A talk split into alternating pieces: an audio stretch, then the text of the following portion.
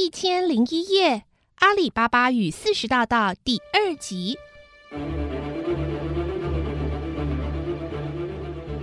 卡西姆很着急，但是怎么都想不起来石头门关上的密语是什么。大麦开门，玉米开门。哎呦，糟糕哎，都没用啊！到底是什么啊？面对堆满了山洞的金银财宝，卡西姆却只能着急的团团转，因为石头们没有关上。要是强盗回来发现，他就完蛋了。果然，离山洞不远的地方，这时候传来了马蹄声。强盗们真的回来了。强盗们到达山洞前，就看到了洞口有十几头的驴子，还有敞开的石头门。他们全部冲了进去，看到了卡西姆，认定他就是上一次他们发现想要偷走宝藏的人。卡西姆还没说话，强盗就将他杀了。强盗首领说：“看来已经有人知道这个山洞的秘密了。”把这个人的尸体挂在山洞里，好用来警告那些想闯进来偷宝藏的人。隔天，卡西姆的妻子着急的跑来找阿里巴巴，告诉他卡西姆一直没有回家。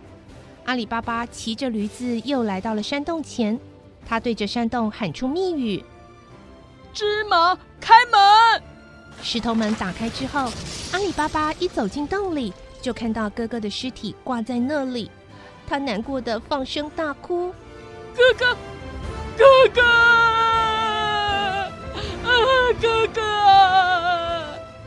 之后，他把哥哥的遗体取下来，装进布袋，然后又装了两大袋的黄金，匆忙的离开了。阿里巴巴回到哥哥家，帮助卡西姆的妻子办好了丧事。还决定担负起照顾哥哥的妻子和孩子的责任。不过，阿里巴巴并没有觊觎哥哥的产业，他将哥哥的店铺交给侄子来继承。卡西姆遭遇横祸被杀的消息也在街坊邻居被传开了。不过，大家只知道卡西姆是因为贪财而送命，没有人知道关于石头门的秘密。当那群强盗再次回到山洞的时候，发现尸体不见，而且少了许多金币。强盗首领愤怒的大喊：“可恶！到底是谁啊？竟然这么大胆！我们一定要找出知道这个秘密的人。再这样下去啊，迟早会被他搬个精光啊！”于是，首领派了非常聪明机灵的强盗进城里去打听，果然听到了卡西姆贪财遇害的消息。还打听出来是他的弟弟阿里巴巴把遗体运回来的。于是为了不打草惊蛇，这个强盗先偷偷的用白色粉笔在阿里巴巴家的大门画了一个圈圈做记号。办完了这件事，他赶回山里禀告首领，他们要趁着半夜的时候再来动手。只是强盗们并不知道，刚刚这一切的行动。已经被阿里巴巴家里的女仆马吉娜给看到了。当时马吉娜看到强盗在做记号的时候，心里就在想：“嗯，这个人目露凶光，鬼鬼祟祟的，他一定是要做什么伤害主人的事。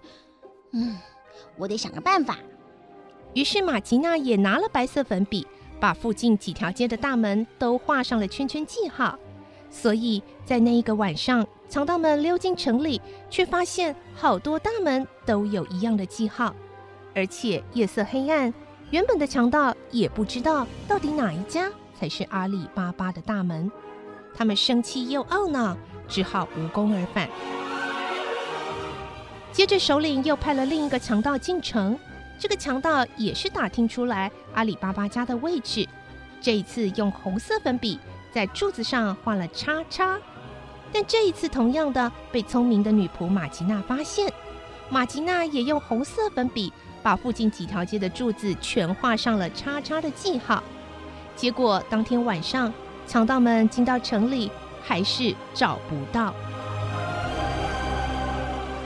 回到山上，强盗首领气得大骂：“把这两个成事不足败事有余的笨蛋给我拖出去砍了！”哎呦，气死我了！真的是气死我了！你们呐，一个比一个没用，看来得要我亲自出马了。于是强盗首领自己进城，打听到阿里巴巴的住处。他汲取了之前的教训，不再用记号的方式，而是仔细观察好一会儿阿里巴巴家的大门、附近的建筑、庭院所有的特征，详细记录以后才离开。回到山里，首领告诉大家他的计划：你们听好了，去找四十个可以装下人的大瓮，其中三个装满油，剩下的三十七个，你们。都给我躲进去！强盗们依照命令行事，四十个大瓮分别让二十头驴子驮着。强盗首领扮成卖油的商人，领着队伍往城里出发。他还对强盗们吩咐说：“你们都给我老实待在瓮里，不准出声，听到没有？没有听到我命令，绝对不能出来！”这支不怀好意的卖油队伍。终于来到阿里巴巴家门口，扮成卖油商人的强盗首领去敲门。开门的刚好是阿里巴巴。你好，我是卡西姆的朋友，你就是他的弟弟阿里巴巴吗？我是个卖油的商人，每年我每次路过这里，你哥哥都会跟我买油，还亲切的招待我呢。听说你的哥哥遭遇不幸，唉。我也很难过，呃，不知道这一次是不是可以叨扰你，让我在你府上借住一晚呢？啊，是我哥哥的朋友吗？那当然要换我来招待您啊！您就放心的在我家住一晚吧。于是阿里巴巴帮忙把驴背上的大瓮卸下，放在庭院里。而那个晚上，阿里巴巴招待他吃了大餐，还在油灯下聊得很尽兴。